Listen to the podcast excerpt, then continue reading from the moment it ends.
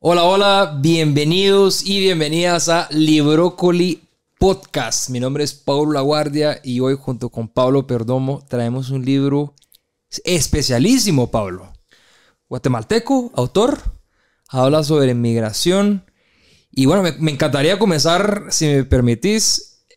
Por favor. Eh, por favor, qué, formalidad. ¿eh? sí, sí, por favor. me gustaría comenzar el episodio preguntándote, ¿vos sos migrante? Yo soy migrante, sí. ¿Vos sos migrante? Contanos por qué ahí a la audiencia que nos está observando. Yo creo que no, no sé si soy o he sido. Pero sí, yo, yo creo que soy migrante porque yo, yo lo catalogo así o, lo describo así. ¿Por qué he sido migrante? Porque pues he tenido pues tal vez la bendición y la dicha. Eh, y la maldición de ser migrante en un momento en mi vida, porque viví en otros países, em, estudié fuera, trabajé fuera. ¿Y por qué digo que es una bendición y una maldición? Una bendición porque pues pude nutrirme de otra manera de pensar y de otros idiomas y de trabajos diferentes y de personas que conocí.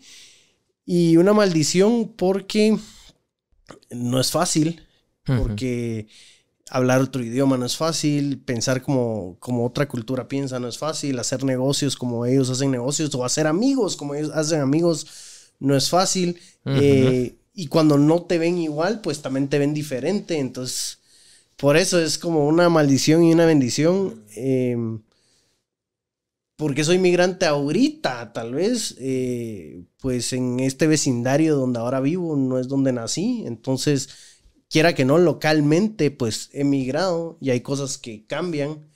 Eh, y muchas veces no solo sos migrante, tal vez llevándolo a un lado más filosófico, muchas veces no solo sos migrante cuando físicamente te mudas, sino que cuando tal vez entras a una empresa o a una organización donde tienen una manera de pensar diferente, eres migrante en esa situación porque eres el diferente. Interesante lo que mencionas, Pablo. Y yo creo que este libro que vamos a, del cual vamos a hablar hoy, pues retrata muchos de estos aspectos que acabas de mencionar. Y te hago esa pregunta porque creo que muchos no entendemos a totalidad qué es ser migrante. Eh, a veces tenemos abuelos, papás, bisabuelos que fueron migrantes, salieron de Europa, salieron de otros lugares de América, eh, o que fueron a otros lugares, gente que está viviendo en Estados Unidos, gente que está viviendo en Europa. La migración está muy presente en nuestras vidas, pero normalmente cuando hablamos de migración pensamos en, en solamente un cierto estereotipo de persona. ¿Estás de acuerdo? Sí, sí, eh, pensamos, o me imaginaría yo que pensamos en personas que migran por necesidad, por una circunstancia eh, negativa. Sí. Y entonces están buscando mejores oportunidades, mejor empleo, mejor. Sí, mejor posición. Yo creo que ese es el primer paradigma que tenemos que quebrar, romper, destruir. Sí, migración. El ser humano ha migrado desde que existe el ser humano, ¿no? Claro. Eh, es, un, es considerado un derecho migrar, eh, moverse, movilidad humana. Yo también, pues, fui a Brasil, lógico que en condiciones favorables, como las mencionaste vos también, pero también me consideré un migrante cuando estaba en este país. Eh, hoy en día regresé a Guatemala hace dos años aproximadamente y me siento migrante en mi país. Es decir, somos migrantes. Eh, nacimos como seres humanos, como especie que migra, que se mueve constantemente. Y bueno, el libro de hoy habla sobre migración, y, pero lo habla de una forma muy particular, que es desde la perspectiva de este personaje, que es también su autor, que es Marcos Antil. ¿Qué pensás sobre el libro? ¿Qué, ¿Cuál es tu primera impresión sobre el libro? Es un relato, eh, es una autobiografía difícil. Es. A mí me pues me conmovió mucho porque es la historia de muchos Marcos. sí. Es la historia de, muchísimos. Lo que hizo Marco Andrés Antil es algo inspirador, algo que te conmueve. Y él lo que hizo es ponerle voz a todas estas historias que tú sabrás mejor las cifras, pero miles o millones. Hablando específicamente tal vez de latinoamericanos que migran hacia el norte. Totalmente, sí, que es el, eh, digamos, eh, el tipo de migración que estamos más acostumbrados a ver por lo que nos muestran en las redes sociales y en la televisión y demás, ¿no? Pero hablando un poco de esta historia que mencionas, eh, el libro es eso, es, un, es una autobiografía de cómo Marcus salió de su pueblo natal, Santa Eulalia, que queda en el departamento de Huehuetenango. Y la primera migración que Marcus, Marcos tuvo fue hacia la capital de, Guatemala, ¿sí? que se llama Guatemala para aquellos que están fuera de, de este país. Eh, y esta migración creo que fue bastante importante porque él huyó de su casa en ese momento. Las personas de su familia no sabían qué había pasado con Marcos en ese momento y estuvo algunos años fuera de su casa y él regresó. ¿Sí? Y ahí pues comienza otra historia. Entonces ya hay una migración dentro de la migración. Eh, un tiempo después, la familia de Marcos eh, pues se ve afectada por temas de violencia en la región y comienzan a salir del país hacia, hacia Estados Unidos. Y él es el último que se queda de su familia, ¿correcto? Sí. Estamos hablando de un adolescente. Correcto, en los años, eh, ajá, finales de los 80. Finales de los 80. Entonces, él como adolescente vivía solo en su casa y pues, eh, y pues es lo que le tocaba vivir. Y en algún momento su familia le dice, bueno, es momento que te vengas y que vengas a Estados Unidos evidentemente siempre en esta condición eh, poco favorable o prácticamente no favorable de migrar a Estados Unidos sin ningún tipo de apoyo, ayuda, eh, indocumentado, ¿no? Con estas dificultades que pues estas personas sufren.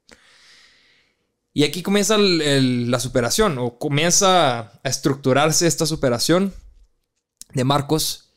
Eh, al llegar a Estados Unidos, él comienza a trabajar y tiene un accidente. Creo que eso te marcó en el libro, ¿no? Me lo mencionaste. Sí, me, bueno, me marcó mucho también de que él llega, él llega a Los Ángeles y él, antes de, hablar, bueno, no me recuerdo qué vino después, si, si cuando inició en el, en el colegio, en el high school, o cuando estaba trabajando, pero me, quiero mencionar esto que me marcó mucho, que él fue a un high school que tiene el mayor índice de criminalidad en Estados Unidos. Él fue a un high school donde hay muchas pandillas, donde ahí suelen salir muchos reclutas de pandillas. Y entonces él vino, él, salió de, una Guatemala pues precaria, de una Guatemala que, que no estaba en condiciones para que él viviera y se, va, y se va a Estados Unidos a un high school que está lleno de estas minas. Entonces, ¿sabes? No es como que él saltó el charco o, se fue del otro lado a estar en un lugar, pues, ¿cómo? Él se fue a enfrentar a un montón de cosas bien difíciles y, y pues tuvo que trabajar, tuvo que trabajar y si no estoy mal, él estaba trabajando en una textilera y, y se quema con una plancha.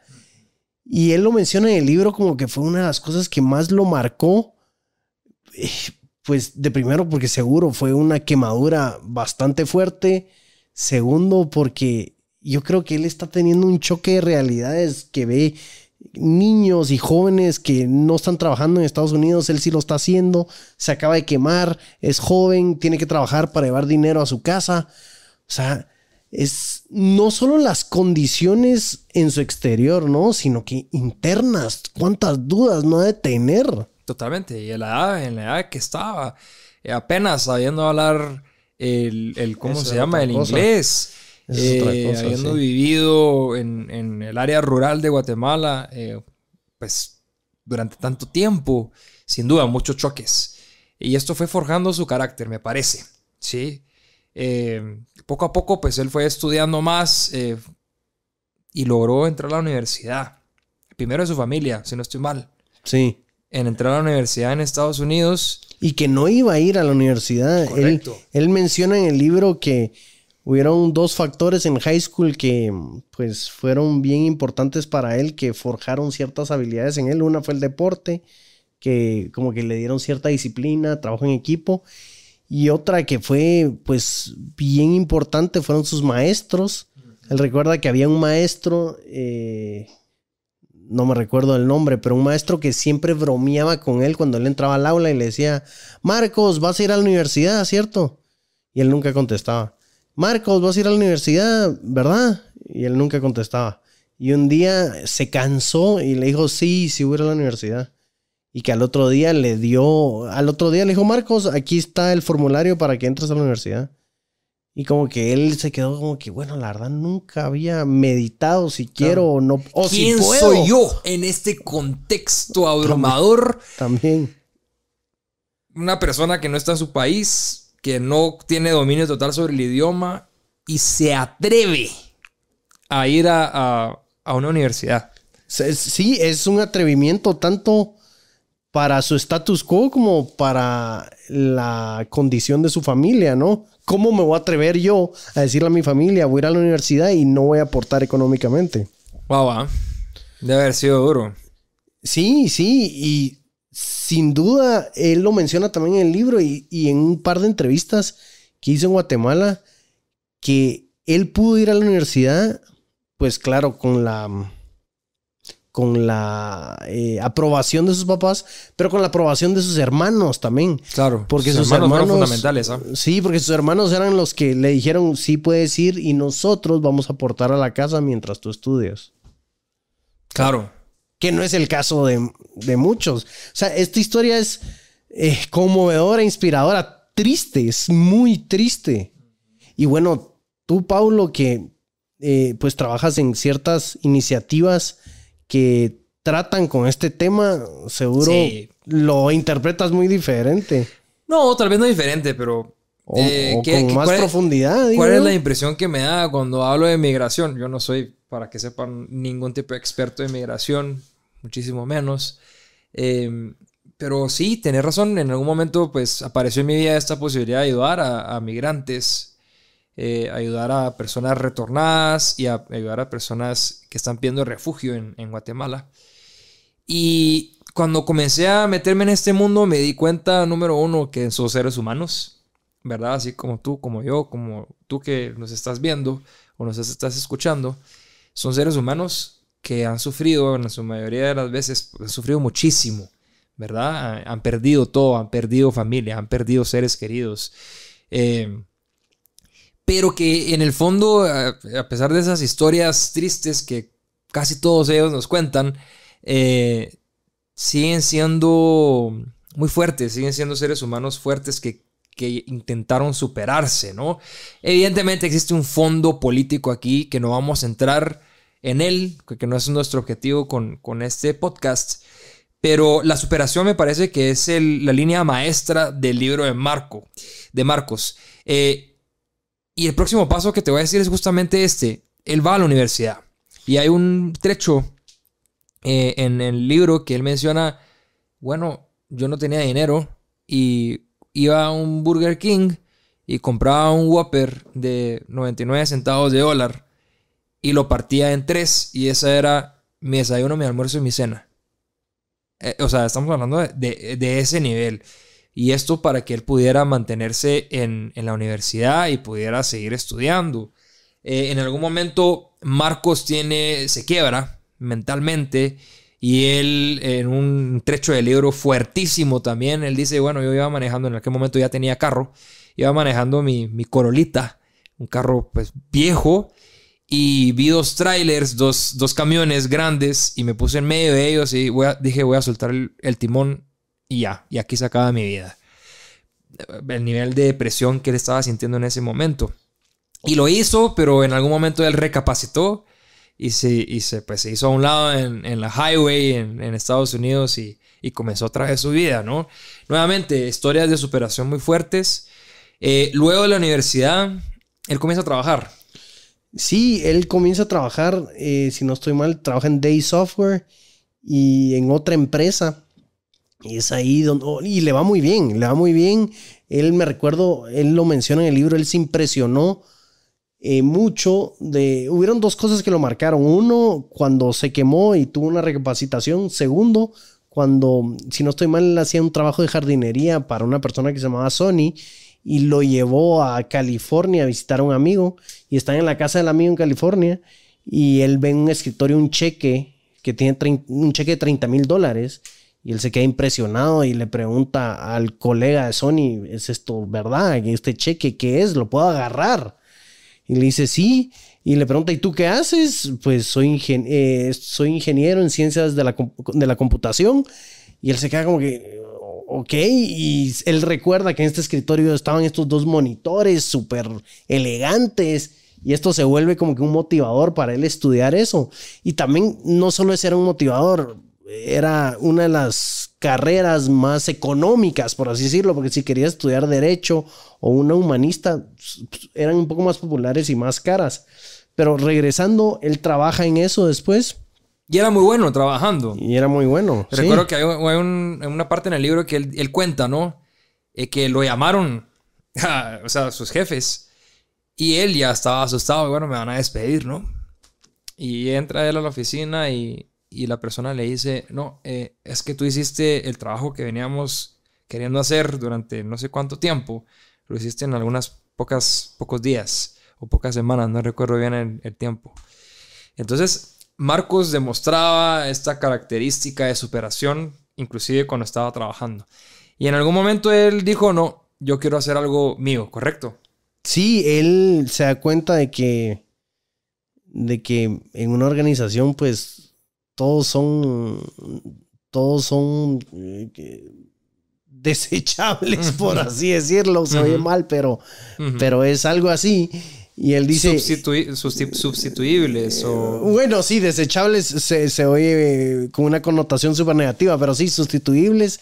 Y él funda Schumacher, que si no estoy mal, 2006 la funda. 4. 2004 la funda, que es una empresa de tecnología que se dedica al marketing digital y al e-commerce. Él ve en esto una gran oportunidad y pues ahí es donde se sumerge. Y para ustedes que son emprendedores, los emprendedores que nos están escuchando, también vale la pena que lean el libro por este motivo, porque él cuenta cómo comenzó sin nada absolutamente. Schumacher era él mismo. sí, y, bueno, yo me veo reflejado en eso también. Cuando comencé Alpha Tenamit, eh, pues era yo y ya. o sea, era yo y mi computadora. Eh, entonces, nuevamente, esta, esta forma de ver la vida de, bueno, sí soy yo, pero vamos a seguir creciendo. Shumak es una palabra indígena y aquí nuevamente Marcos regresando a su país y, eh, pues creando puentes con su país, con su cultura. Shumak, eh, si no estoy mal, el significado de Shumak es florecer. ¿Sí? Vean qué bonito. Y él cita, eh, este nombre surgió de una fusión entre el corazón y la razón. Debía significar algo con lo cual me identificara profundamente, pero que a la vez fuera viable como marca. Esto dice mucho de Marcos, desde mi punto de vista, ¿no? Es, a pesar de todo lo que pasó, él tiene un... Sí, él quiere recordar de... Él tiene un... Sí. De dónde viene, ¿no? Y quiere decírselo a las personas de dónde viene, está orgulloso de, de dónde viene, eso, eso, eso inspira, si no estoy mal, habla con su hermano sobre qué palabra ponerle a la empresa, hay una como colaboración ahí. Y te recordás que su equipo al principio era estadounidense o no? No recuerdo, pero recuerdo que sí, la idea de Schumacher eh, es justamente no solamente eh, pues quedarse donde estaba, sino que ayudar también a Guatemala, a ayudar a su país natal con estas personas que, pues, que no, tenían trabajo, ¿no? Y él acaba en algún momento trayendo la empresa también a Guatemala, ¿correcto? Sí, él, él, si no estoy mal, bastante de su equipo era estadounidense, pasan por un bajón económico, eh, él muda sus operaciones a Guatemala él tiene, pues no dudas, pero viene aquí a explorar el mercado si existe el capital humano para hacer este tipo de tareas que hacían antes su equipo estadounidense y lo encuentra y se fascina por ello.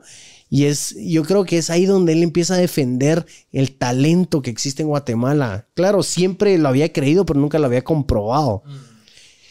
Y, y es ahí donde empieza a hablar mucho si no estoy mal, y, lo he escuchado en conversaciones, en podcast donde lo han entrevistado y en entrevistas donde si tenemos el talento aquí en Guatemala, ¿por qué emigrar? ¿Por qué pensar siempre en el sueño americano? Pensemos en el sueño guatemalteco, lo menciona él. Hablemos del sueño guatemalteco, con el talento guatemalteco, con las empresas, con las herramientas que tenemos acá. Interesante. Sí, eh, va independientemente de los idealismos políticos o el fondo político que se le pueda dar a esto, creo que es algo que debemos de rescatar. ¿sí? Eh, comenzar a vernos a nosotros mismos y no solo en Guatemala, independientemente del país en el cual tú nos estés escuchando o nos estés viendo, como que rescatar lo que somos efectivamente, el valor que nosotros tenemos. Eh, para mí la migración irregular de la forma que se está dando actualmente en muchos de los países de América Latina es porque tenemos un problema, si no la gente no se iría. Correcto. ¿Cuál es ese problema? Ese es el primer paso, identificar cuál es el problema que estamos teniendo. Para Marcos probablemente haya sido esa falta de oportunidad, este tipo de empresas que como Shumac eh, se pudo haber desarrollado en Guatemala, ¿no? ¿Por qué no?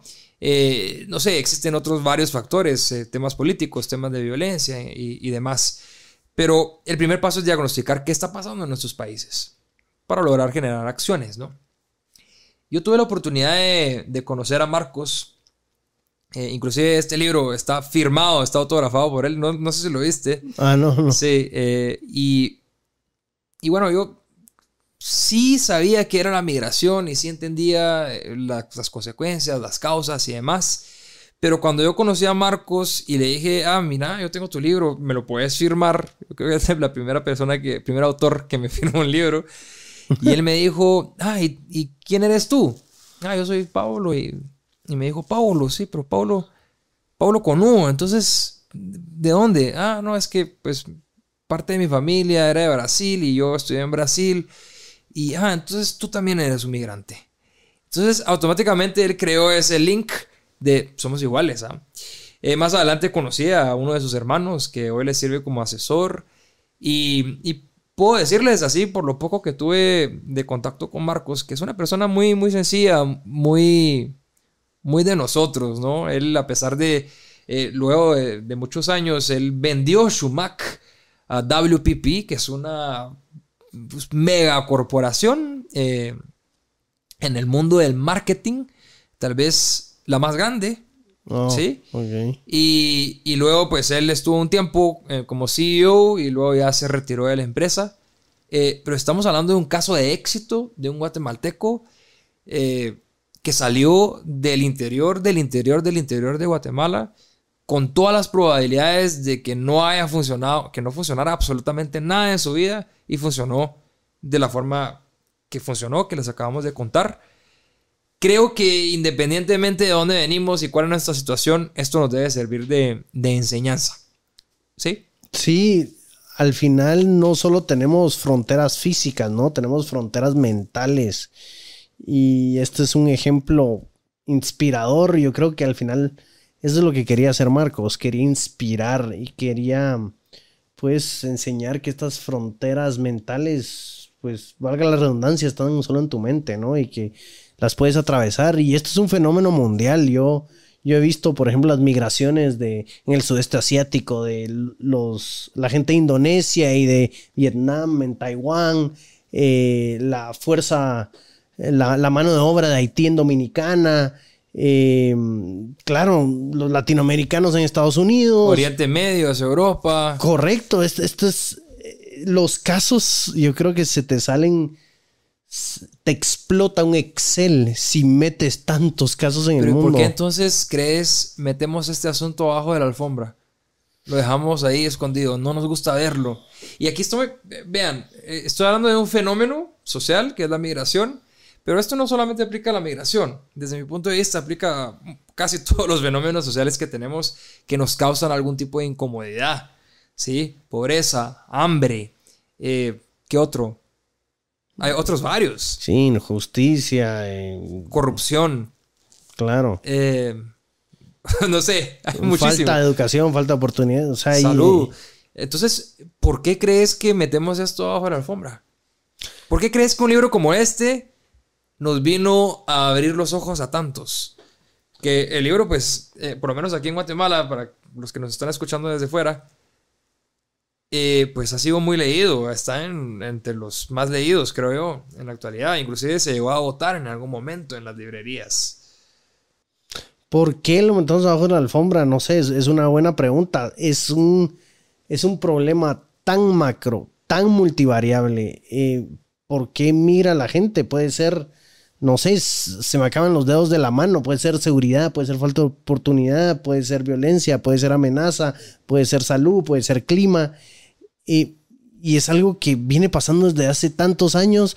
No, no lo estoy excusando, solo es tan grande que ahorita que te lo, te lo estoy desmenuzando, me pongo a pensar por dónde le entra uno, ¿no? ¿Por dónde, por dónde y con quién? Yo, creo, yo creo que tú, Pablo, tienes el coraje y la valentía de meterte a ese mundo y tratar de ayudar a la gente, que me parece admirable.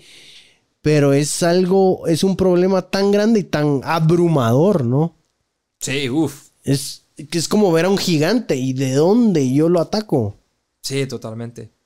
Y es muy interesante. Eh, me, lo preguntaba mi psicóloga recientemente, pero ¿por qué lo hace? Porque pues escuchar esas historias de estas personas eh, te impacta tanto a tu nivel emocional.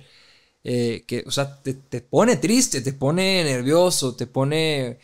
Y, ella, ella misma me responde y me dice, Pablo, yo creo que es porque usted se siente migrante y usted quiere ayudar a personas que están en su situación. Y esto también es un otro, otra fase, digámoslo así, que también debemos de recordar, ¿no? ¿Quiénes somos? ¿Por qué estamos aquí? Tal vez en algún momento nuestra familia fue migrante. Respetemos consecuentemente a estas personas que están moviéndose para ser mejores y tener mejores condiciones, ¿no? Y puede ser también que lo haces porque dando, eh, dando, apoyando, es no sé si el propósito de la vida, pero es algo que te mueve, ¿no? Es algo, es, aquí venimos a apoyarnos entre todos, no existe este individualismo puro que muchas veces se defiende, es un colectivo, eh, esto que estamos haciendo no se puede hacer solo Paulo, solo Pablo, al final somos un equipo, ¿por qué? Porque tú sabes de esto, yo sé de esto, y Marcelo, y... Y, lo hacemos también por ustedes, que nos están viendo y escuchando. Sí. Que si no nos quedaríamos hablando aquí con un cafecito, Pablo y yo, ¿ah? Sí. Correcto. Y, así es en todos los ámbitos, ¿no crees? Tienes que formar parte de un colectivo, eh, colaborar. Total. Pablo, ¿recomendarías el libro Migrante de Marcos Santil? Totalmente, sí, lo recomiendo. Y Marcos, abierta también la invitación si quieres venir a charlar sobre, sobre esta obra, sobre tu vida, sobre lo que el legado que estás dejando y que has dejado, porque yo creo que cumpliste tu propósito, que fue inspirar y abrir los ojos y enseñar esta realidad y fuiste la voz de muchas historias, o sea, contaste la historia de muchos, eso es eso es importante, creo yo. Totalmente, súper bienvenido, Marcos y todas las otras personas que quieran venir a contarnos sus historias. Y tú lo recomiendas también, ¿no? Sí, sí, totalmente lo recomiendo. Lo recomiendo principalmente para ustedes que creen que la migración es algo muy simple, que es algo lineal.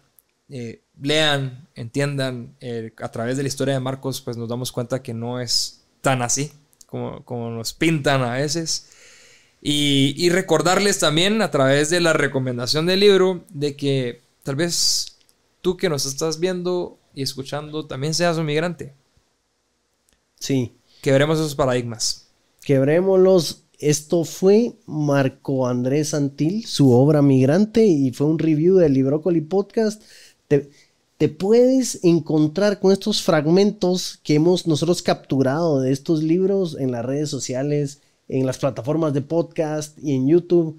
La verdad que atrás de este proyecto pues hay un equipo de gente apasionada por la lectura, apasionada por la buena conversa, apasionada por pues por aprender y compartir. Así que no te lo pierdas.